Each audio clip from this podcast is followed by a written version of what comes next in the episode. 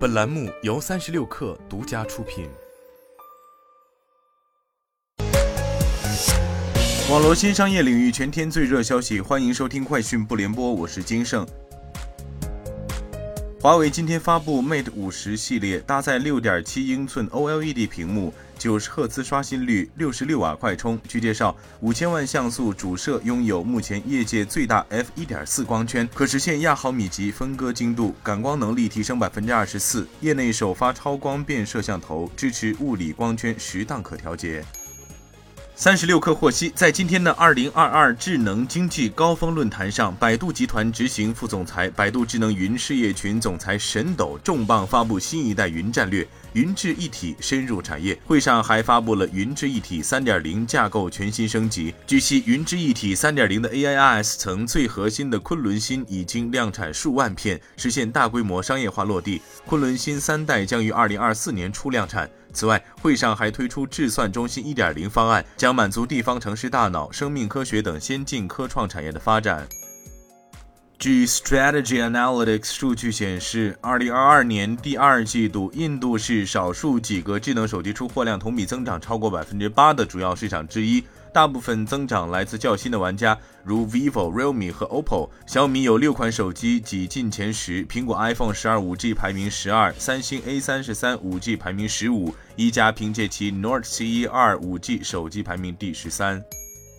据天风国际证券分析师郭明基预测，iPhone 十四系列所有机型的价格预计将较 iPhone 十三系列上涨百分之十五，预计均价在一千美元至一千零五十美元之间。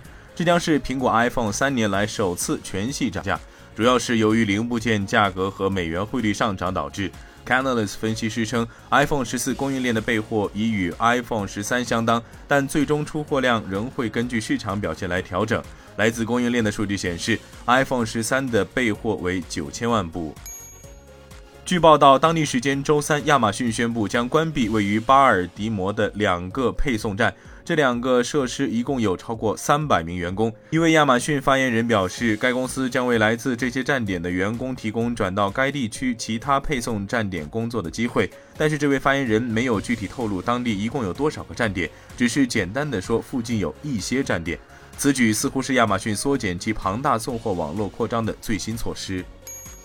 知情人士称，亚马逊正考虑进军日本的处方药市场。亚马逊计划与日本的中小型药店合作，创建一个处方药销售平台。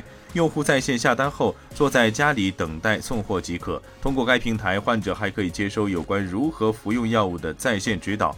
亚马逊计划于明年推出这项服务，届时电子处方在日本将被视为合法。据报道，特斯拉计划在本周末推送测试版全自动驾驶 FSD 软件 FSD Beta 十点六九点二。